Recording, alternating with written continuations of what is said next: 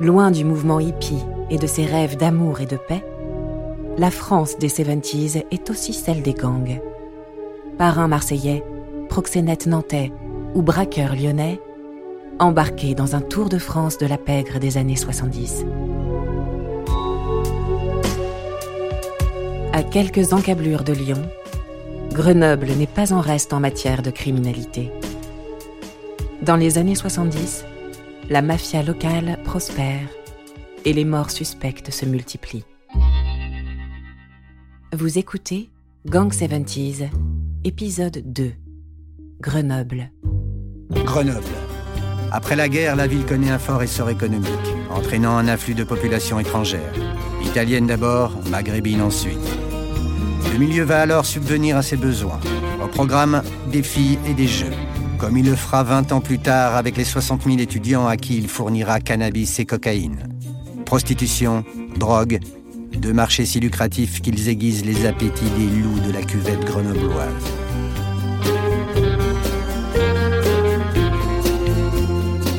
Depuis 40 ans, la ville résonne des coups de feu tirés par ses voyous. De façon quasi ininterrompue, les gangs locaux se sont entretués en d'interminables règlements de compte. Corse contre Italo-Grenoblois, Italo-Grenoblois contre la bande de l'abbaye, conflit interne à l'abbaye et enfin depuis les années 2000, équipe deux quartiers entre elles. Le premier conflit démarre. Il va opposer la bande des Corses, des garçons montés de Lyon, aux Italiens.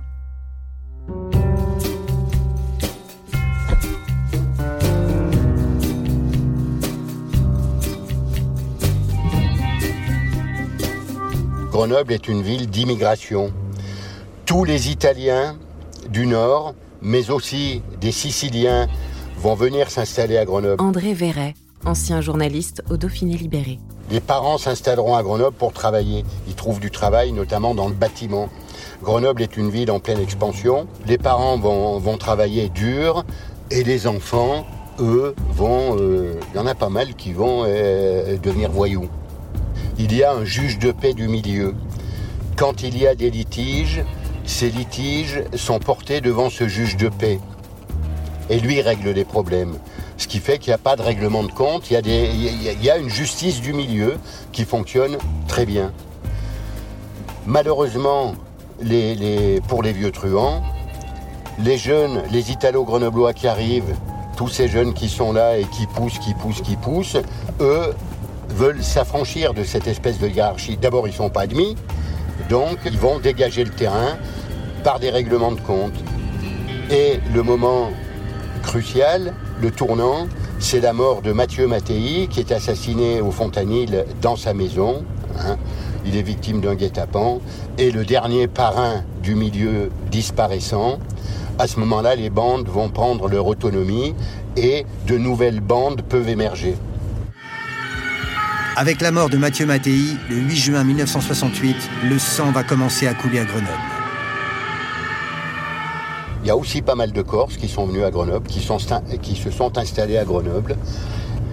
Alors parfois il y a des mélanges, mais grosso modo dans la bande des Corses, il n'y a pas que des Corses, mais ils sont majoritaires. Et les Italo-Grenoblois sont plus jeunes. Ils sont pas fichés au grand banditisme, ceux-là. Ils le seront peut-être un jour, mais pour le moment, la plupart des Corses sont fichés, eux, au grand banditisme. Ce sont de vrais truands. Il n'y a plus de juges de paix et eux mènent leurs affaires indépendamment. Les Italo-Grenoblois qui arrivent et qui montent en puissance savent que s'ils veulent se faire une place au soleil dans la région grenobloise, il faut éliminer les Corses. Donc une guerre euh, terrible va commencer entre les uns et les autres. Tout aurait commencé en 1969 entre les Corses et les nouveaux venus, les Italo-Grenoblois. Après quelques coups de feu pour rien les deux premières années, le premier homme, Maurice Diafara, un Italien de 31 ans, tombe le 4 septembre 1971.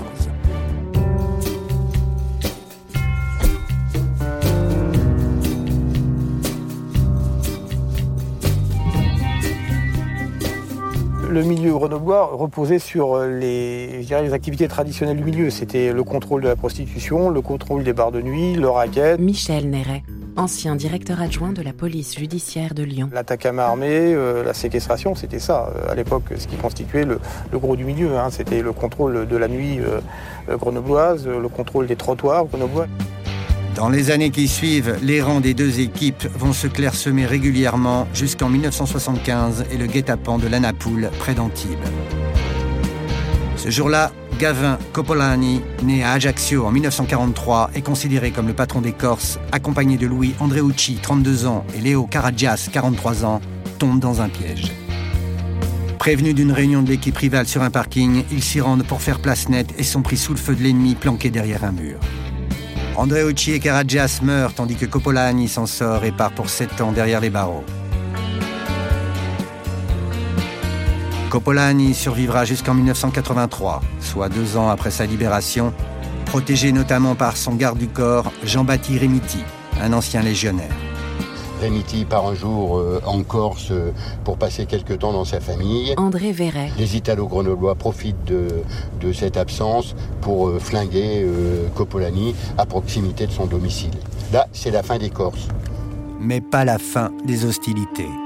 Entre-temps, les Italo-Grenoblois se sont trouvés de nouveaux adversaires.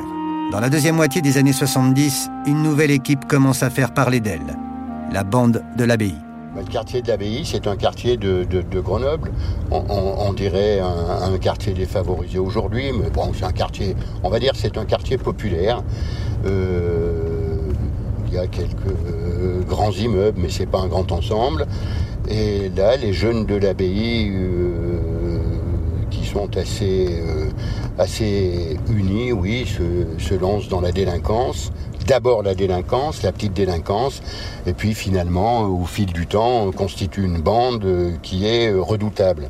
C'était un milieu un petit peu euh, gitan sédentarisé euh, sur le quartier de l'abbaye, qui était un quartier assez, assez difficile d'accès, où donc les gens se sentaient complètement Michel protégés dans cet espace un peu bien délimité. Depuis 1976, la bande emmenée notamment par un certain Jean-Antoine Bavière, dit Nani, fait parler d'elle. Cette année-là, un Italo-Grenoblois, Léopold Palermo, est abattu et l'on murmure que l'abbaye n'y serait pas étrangère. Dans les années qui suivent, la ville connaît désormais ses traditionnels règlements de compte. En 1977, Grenoble vit sa Saint-Barthélemy des Truands. Trois Italo-Grenoblois sont abattus à leur sortie de chez Papa, un bar de la rue Saint-Laurent, par sept tireurs il y a souvent des, règlements de compte avec deux victimes, voire trois pour la Saint-Barthélemy de la rue Saint-Laurent. Trois truands qui sortaient à 3 h du matin d'une boîte de nuit sont euh, flingués par cinq ou six tireurs. À partir de 1979, c'est une guerre, cette fois interne, qui ensanglante la bande de l'abbaye. C'est quand on a l'habitude de flinguer pour un oui, pour un non, finalement, ben, on règle ses comptes aussi euh, au sein de la même équipe. Euh. En avril 1979, Dominique Raskia est abattu en plein cœur du quartier de l'abbaye. Deux autres membres de la bande à Bavière sont interpellés et identifiés. Le litige porterait sur le partage d'un butin. En parallèle du conflit avec les Italo-Grenoblois, la guerre interne va se prolonger pendant plus d'une décennie. Jean-Antoine Bavière est finalement assassiné en septembre 1990 et son rival, Michel Planck, abattu au volant de sa voiture en novembre 1993.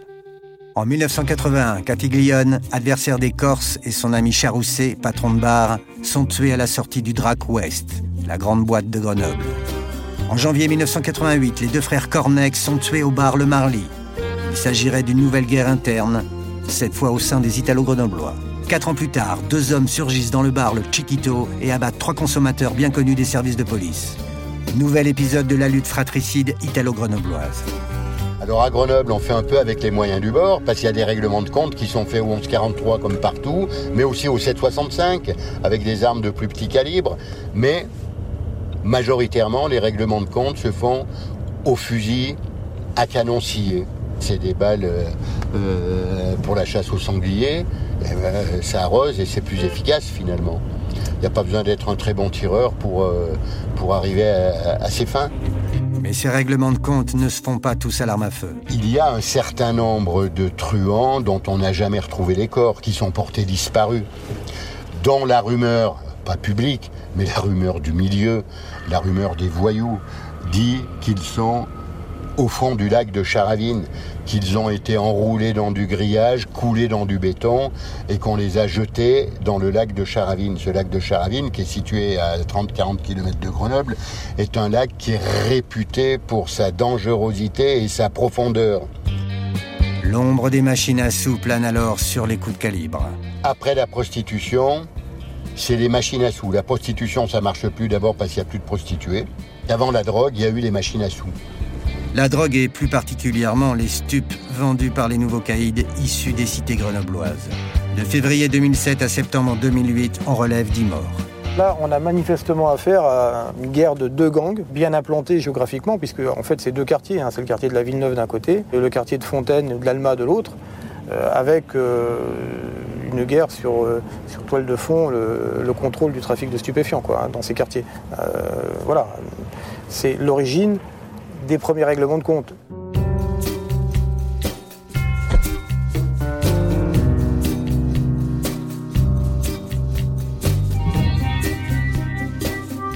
Il y a Fontaine, euh, qui est une grande ville où il y a un quartier particulièrement euh, difficile. Ronald Gallo, avocat de la famille Lamirie. Fontaine, c'est une banlieue qui jouxte euh, Grenoble, qui est vraiment. Il y a un pont et on est à, à, Fontaine. La, la Villeneuve, c'est à proximité. c'est dans Grenoble même. Tesser, c'est Grenoble également. Donc c'est pas c'est pas la banlieue. C'est des, gens issus de quartiers dont on dit qu'ils sont difficile parce qu'il concentre un taux de chômage record. Quand on prend les taux de chômage euh, nationaux et les taux de chômage qui euh, sont ceux de ces quartiers, on atteint des chiffres euh, spectaculaires, 30, 40%. Donc ils sont difficiles parce que les gens vivent des situations difficiles. C'est vrai que les personnes dont on parle, les personnes dont on dit qu'elles sont délinquantes, parce que c'est vrai que euh, ont un casier judiciaire, sont issues de ces quartiers. Ouais, ce sont des gens qui sont montés en puissance progressivement. Hein. Ce sont des gens qui n'avaient pas euh, non plus des antécédents euh, lourds de faits judiciaires graves. Hein. C'est des gens qui étaient impliqués dans le trafic de stupéfiants et qui ont monté en puissance dans le domaine des trafics de stupéfiants. Et lorsque l'on voit la surface financière que ces équipes qu'on désigne comme équipes de, banlieue peuvent dégager, je crois qu'on a saisi en début ou en fin d'année 2008 euh, sur un des, membres euh, d'un des deux gangs qui sont affrontés 40 euh, kilos de cocaïne, ça fait des sommes de l'ordre du million d'euros. Donc ce sont des, groupes qui ont atteint ou acquis une surface financière insoupçonnée et qui, surface financière, leur permet d'avoir des moyens pour, pour combattre lourdement sur ceux qui veulent empiéter sur leur territoire. Hein. Les premiers règlements de compte imputables à cette guerre des gangs, on, les a euh, ciblés en 2003. Hein. je crois qu'il y a eu euh, un règlement de compte qui s'est terminé par la mort d'un euh, jeune de, Fontaine qui s'appelait Lamiri Sad. Il y a eu Lassad Lamiri, Ronald Gallo, tué à proximité de son domicile. Il rejoignait son domicile, celui de ses parents, le soir, très tard, après avoir quitté sa compagne. Il est tué par deux hommes 4-5 personnes sont identifiées comme étant euh, les présumés, on va dire les présumés coupables parce qu'ils sont détenus pendant de très longs mois, on va dire même pendant deux ans. Puis ils sont jugés, un procès qui dure une semaine, jugés parce qu'un témoin est venu dire, soutenir à plusieurs reprises qu'il avait entendu le projet. Certaines personnes vont être accusées nommément par ce témoin puisqu'il travaille dans un kebab et euh, c'est le lieu de rencontre euh, de ces personnes qui vont être par la suite accusées. Ce témoin va être, on va dire, pour employer une expression euh, familière, cuisiné. Et cette fois, il n'est pas cuisiné par les policiers, mais cuisiné par la défense. Je suis cette semaine-là partie civile et pendant toute une journée, ce témoin est cuisiné par la défense. Et malgré la conviction dont il fait preuve, la cour d'assises va acquitter les cinq personnes qui étaient détenues depuis donc 5 euh, ans. Coïncidence, à partir de cette époque-là, euh, est survenue euh, une phase de, règlement de compte multiple qui a opposé deux gangs. Hein. donc le gang de la Villeneuve et, le gang de, l'Alma et de Fontaine. Le conflit sur fond de trafic de stupes qui a coûté la vie en janvier 2003 à l'Assad Lamiri, 27 ans, tourne à la vengeance. En février 2007, 15 jours après l'acquittement, une fusillade fait deux morts sur un parking de Fontaine. Les règlements de compte vont alors s'enchaîner. Deux semaines après, trois garçons sont abattus à Sassenage par deux faux policiers. Un mois après, le 28 avril, des proches des trois précédentes victimes tombent dans un guet-apens sur un petit chemin à Champagné. Un mort, un blessé grave. Le 31 octobre, ce sont deux cousins de 30 et 35 ans qui sont descendus au cœur du quartier de la Villeneuve. Nous avons affaire à des gangs rivaux qui veulent donc euh, assurer la mainmise sur d'autres quartiers. Le 24 décembre 2007, Miloud, 33 ans, tombe à Fontaine. Et puis, euh, quelques mois après, le frère, Sgaïr Lamiri, qui est incarcéré à la maison d'arrêt de, de Vars, à, proximité de, de, Grenoble, lui va être assassiné dans la cour de promenade de la maison d'arrêt de Vars par ce qu'on appelle quand on n'a pas peur des anglicismes, un sniper tranquillement installé euh, dans la montagne qui surplombe la maison d'arrêt, qui va tirer à, cinq reprises, euh, blessant et tuant donc euh, la mairie. Je déplore que euh, des personnes jeunes, notamment la mairie qui avait été condamné récemment. Et condamné, quand on est condamné, on est protégé. Et on constate que même protégé dans une maison d'arrêt, on ne l'est pas réellement. Ce qui, m'inquiète, c'est que dans une maison d'arrêt, euh, où, euh, où, les problèmes avaient été identifiés, hein, où les, magistrats avaient dit c'est pas possible de laisser une colline euh, qui est un, véritable promontoire pour qui permet tout et n'importe quoi, là-bas qu'on ait laissé faire. Sgaïr Lameri, qui a été tué à l'âge donc de 27-28 ans à la maison d'arrêt, initialement c'est un bachelier qui a commencé des études d'économie, je pense, de, mémoire, qui est un boxeur de, qualité, qui a rencontré euh, Brian Asloum.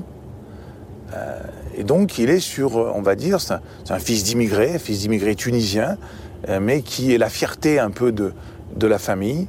Puis, il connaît un, accident assez grave, triple fracture du bassin, qui vont l'écarter et des rings et des études.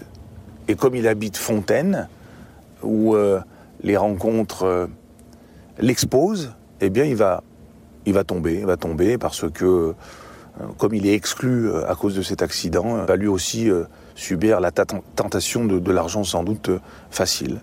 Les deux membres de la famille Laméry sont au départ des personnes dont on peut dire rapidement qu'ils sont sur la bonne voie. La bifurcation leur aura été fatale dans un nouveau milieu qui n'hésite pas à faire parler les armes de manière radicale. La vie, des, hommes ne représente plus rien pour ceux qui, qui s'entretuent dans, cette ville, mais euh, ma thèse c'est que est-ce qu'elle représente beaucoup de choses par ailleurs? Hein, On se focalise sur ces règlements de compte qui apparaissent sauvages, brutaux, inhumains. Est-ce que la vie qui, qui caractérise le quotidien de ces personnes n'est pas aussi brutale et inhumaine. Pour expliquer le comportement d'un homme, généralement, on va voir son histoire, son passé. Pour expliquer le comportement d'une société, on, va voir son histoire et son passé. Peut-être qu'à Grenoble, une des explications, un des facteurs explicatifs, une des variables, c'est l'histoire de Grenoble. Peut-être que toutes ces personnes sont nées euh, elles sont nées à Grenoble ou à la périphérie et elles ont euh, aussi dans leur, euh, dans leur histoire, dans leur imaginaire, ce qui s'y est passé.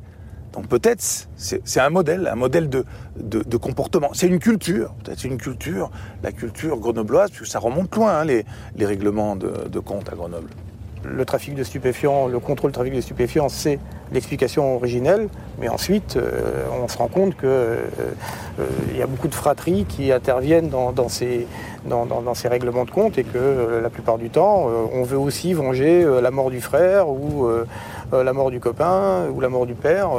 donc on est passé d'une lutte de gang pour le contrôle des stupéfiants à une véritable vente d'État. Donc ils ont repris la tradition un peu, un peu grenobloise ancienne. Hein. Je vous dis, il y a une culture. Il y a peut-être une culture à Grenoble, mais il y a une culture aussi de l'impunité. À partir du moment où, on le sait, il y a eu de nombreux crimes qui n'ont jamais justifié de procès, peut-être que ça aussi facilite ce type de comportement. Et quand on sait que pour une fois, il y a un procès retentissant à Grenoble et que les personnes qui sont renvoyées sont acquittées deux fois, on peut aussi peut-être considérer que ça favorise l'accélération. La justice, elle est rendue soit dans les enceintes judiciaires, et si ce n'est pas le cas, elle est rendue dans la rue. Et à Grenoble, cette justice a rendu ses verdicts et appliqué ses sentences avec régularité. C'est assez régulier finalement. Il y a, régulièrement des, règlements de compte. Euh, il n'y a pas de grande période d'accalmie. Euh, depuis les années 60, oui, on a parlé de... Oui, il y a eu plus de 200 morts dans des règlements de compte. C'est quand même énorme. Dans la seule agglomération grenobloise, dans la seule cuvette qui fait aujourd'hui 400 000 habitants, dans cette seule cuvette, il y a eu, euh, il y a eu plus de 200 morts. Une forte mortalité qui n'effraie pas les candidats apprentis voyous. La cuvette grenobloise n'est pas prête d'être vidée de ses truands. À Grenoble, on défouraille, à Lyon, on braque.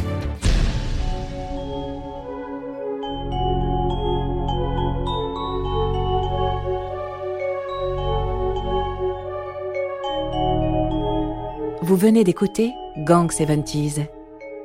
Si vous avez aimé ce podcast, vous pouvez vous abonner sur votre plateforme de podcast préférée et suivre Initial Studio sur les réseaux sociaux. Gang 70s est une coproduction Initial Studio et Label Image. Production Sarah Koskiewicz. Montage Camille Legras et Victor Benamou. Musique Arnaud Denzler. Illustration Luc Grieux. Avec la voix d'Elsa Amnan.